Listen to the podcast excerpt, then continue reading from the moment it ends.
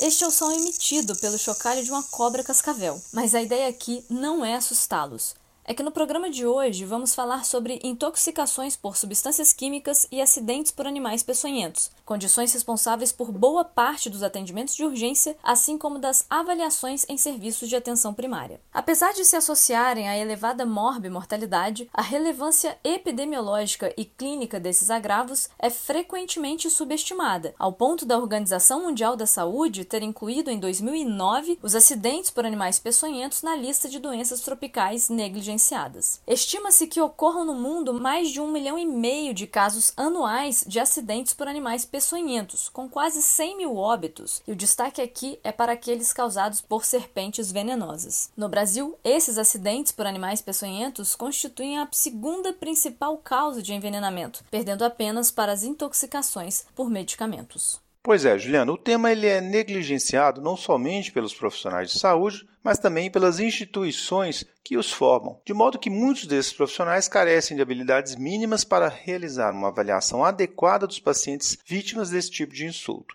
E eles carecem mesmo de conhecimento para orientar e encaminhar os pacientes de um modo apropriado. Além disso, como muitos desses acidentes decorrem do exercício de ocupações específicas, eles podem configurar inclusive um acidente de trabalho, aumentando o impacto e os custos aí sobre a saúde pública. Para nos ajudar neste tema, nós convidamos a médica Juliana Sartorello. Juliana possui pós-graduação em toxicologia e em emergência. Atua no Centro de Informação e Assistência Toxicológica de Minas Gerais, o CIATOX MG, há 15 anos. Ela também é mestranda do programa de pós-graduação em Infectologia e Medicina Tropical da Universidade Federal de Minas Gerais. Bem-vinda a mais um Corrido de Leito, Juliana, e desde já, muito obrigado por ter aceito o nosso convite.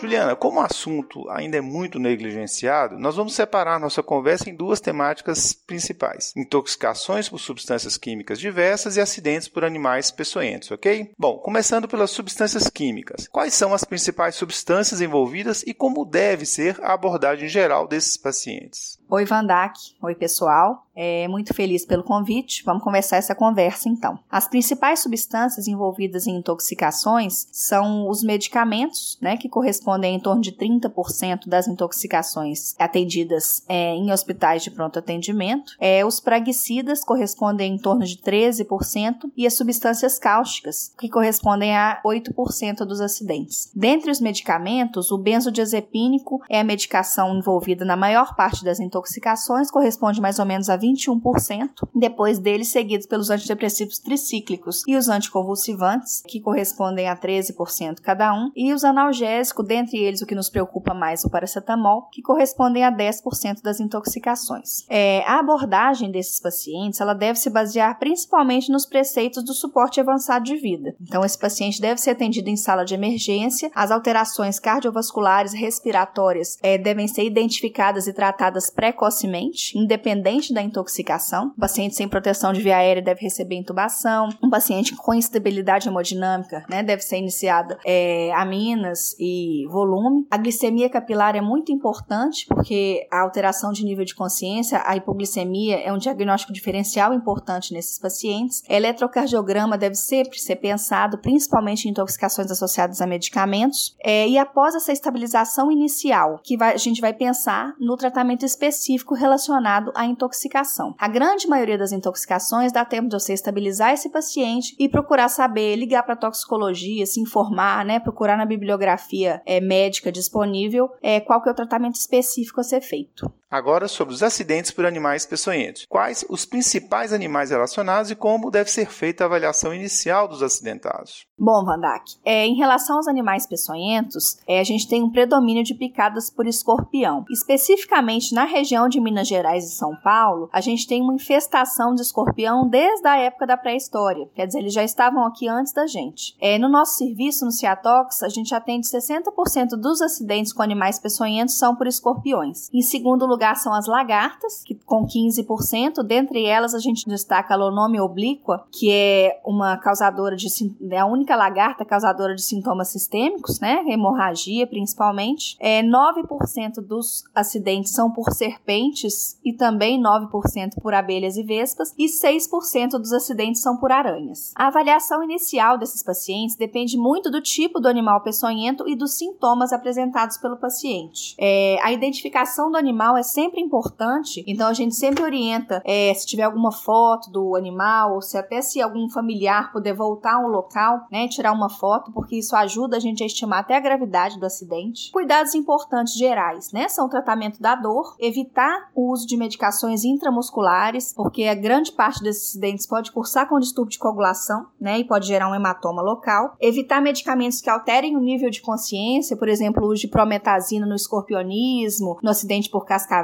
porque é, a sedação causada pelo, pela medicação ela pode se tornar um fator de confusão no diagnóstico desses empeçonhamentos e a identificação precoce de situações potencialmente graves é importante, né? Por exemplo, situações de anaflaxia, no caso de picadas de abelha, vespas e outros himenópteros, é, escorpionismo em crianças, que são quadros potencialmente graves, e nos acidentes com serpentes, o tempo ótimo de aplicação do soro específico é de até 5 horas do acidente. Então, na grande maioria dos acidentes por serpente, a gente tem um tempo hábil, né, para tratamento, para identificação da serpente, para realização de exames laboratoriais para definir a soroterapia antiveneno específica. Em relação às serpentes, você poderia falar um pouco sobre as principais diferenças entre os acidentes causados pelas principais espécies que ocorrem em nosso meio? Bom, no Brasil, 80% dos acidentes são causados pelo gênero botrópico, a jararaca, jararacuçu e urutu, é, seguidos pelos acidentes por cascavel, os acidentes em seguida os acidentes por cobras não peçonhentas, né, depois os acidentes laquéticos, causados pela surucucu, e acidentes por micruros, né, que é a cobra coral verdadeira. No entorno de Belo Horizonte, a gente tem uma situação curiosa, que é associada principalmente ao nosso bioma predominante, que é o cerrado. Aqui a gente tem 50% dos acidentes causados por jararaca e 50% dos acidentes causados por cascavel. É, em relação aos venenos, no acidente botrópico a gente tem uma proteólise local intensa, ou seja, o local acometido pela picada geralmente cursa com edema importante, podendo chegar inclusive a fazer uma síndrome compartimental local. Além disso, a gente tem uma ação procoagulante e ação de hemorraginas, que são é, proteínas causadoras de hemorragia. Então, o paciente tem uma predisposição a sangramentos. O acidente por o crotálico, né, por cascavel, ele, a gente tem quatro ações predominantes. A gente tem a ação procoagulante também, que induz a sangramento. A gente tem a ação neurotóxica, né, que age é, causando desde uma pitose palpebral,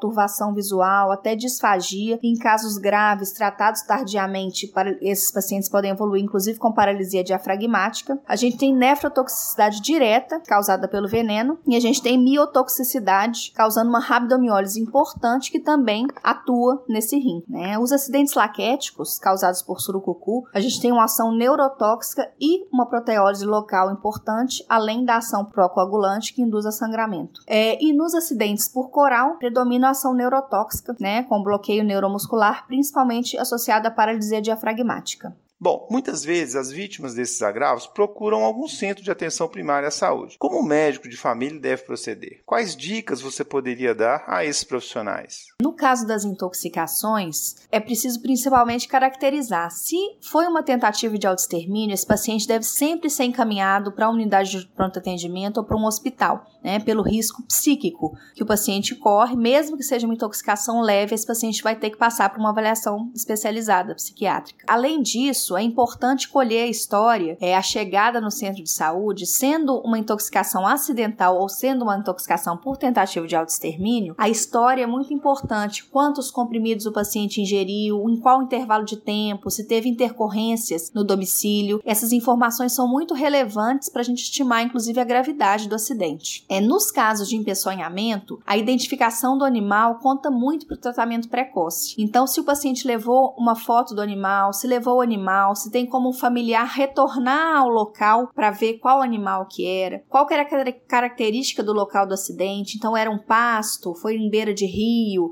foi uma lagarta, tinha muitas lagartas junto com ela, que no caso da Lonome, ela geralmente se agrupa em grupos com mais de 30 indivíduos. Essas informações do contexto em que ocorreu o acidente ajudam muito o médico assistente a conduzir o caso. Se o paciente está com torniquete, no caso de acidente ofídico, tem que retirar o torniquete imediatamente, né? Que eu tenho um risco maior de síndrome compartimental, principalmente no acidente por botrópico, né? Por jararaca. Então, sempre nos acidentes, lavar o local, descontaminar o local, fazer um analgésico, isso é importante e pode ser feito, né? Com facilidade no centro de saúde, é, e encaminhar o paciente, ou em casos de dúvida, sempre ligar para a toxicologia, que a gente gente orienta se é um paciente que tem que ser encaminhado, se é um paciente que não tem que ser encaminhado, os critérios de gravidade e o que, que pode ser feito até o encaminhamento do paciente. Juliana, aproveitando a sua resposta anterior, muitas dúvidas recaem sobre questões acerca da lavagem gástrica e uso do carvão ativado nas descontaminações. Você poderia comentar um pouco? Bom, Ju, essa pergunta é muito importante. Em relação à lavagem gástrica, a gente se baseia em dois pilares principais: toxicidade sistêmica da substância e tempo hábil para a realização do procedimento. É, substâncias que têm toxicidade sistêmica comprovadamente elevadas, morbimortalidade elevada, por exemplo, antidepressivos tricíclicos,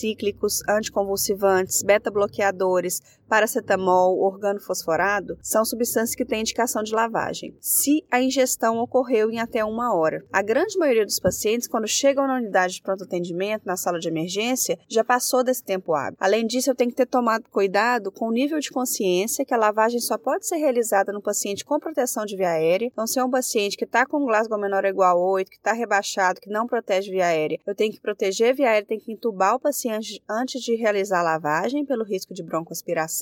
E se ele tem contraindicações anatômicas, por exemplo, cirurgia bariátrica, varizes esofágicas, fratura é, de face, essa lavagem está contraindicada. Com relação ao carvão, é, as indicações são semelhantes, mas além delas, a gente tem substâncias que não são absorvidas pelo carvão, por exemplo, é, lítio, sulfato ferroso, que são os metais, os hidrocarbonetos. E no contexto de ingestão de cáusticos, o carvão é contraindicado porque, além de não ter benefício, vai, ser, vai aderir à mucosa e a gente não vai conseguir nem visualizar, estimar a lesão em caso de endoscopia. O carvão também deve ser realizado com proteção de via aérea e existem substâncias que têm recirculação interhepática. Nessas, a gente está indicado fazer carvão ativado seriado. Né? A gente faz uma dose de ataque de 50 gramas e depois faz de 4 em 4 horas em substâncias principalmente anticonvulsivantes e organofosforato. E com relação à orientação aos pacientes, alguma questão específica? Em relação às intoxicações, principalmente nas intoxicações acidentais, geralmente ocorrem com criança, então é importante orientar os pais a deixar produtos de limpeza e medicamentos sempre em lugares de difícil acesso para a criança, porque a maioria das intoxicações acidentais são porque a criança tem um acesso fácil a essas substâncias. Em relação às intoxicações provocadas, é importante ter o cuidado de deixar o paciente que está em fragilidade emocional, fragilidade psíquica, também ter dificuldade de acesso a essas substâncias. Então, manter uma vigilância em relação a isso. É outra orientação importante para o familiar é sempre que possível levar a substância ao serviço de saúde para que isso ajude na identificação. Com relação aos acidentes com animais peçonhentos, geralmente o que a gente preza mais em relação à orientação familiar é o cuidado com o local da picada. Então, geralmente até hoje a gente tem pacientes que põem pó de café, põe teia de aranha, chupam o local, local da picada. Então, isso não é recomendado. O recomendado é lavar com água e sabão o local da picada e procurar o atendimento. Não fazer torniquete em hipótese nenhuma, principalmente por causa daquelas complicações locais que a gente já conversou sobre isso, né? E de preferência também, se conseguir levar uma identificação do animal, isso é muito importante para a gente para não atrasar o diagnóstico e o tratamento.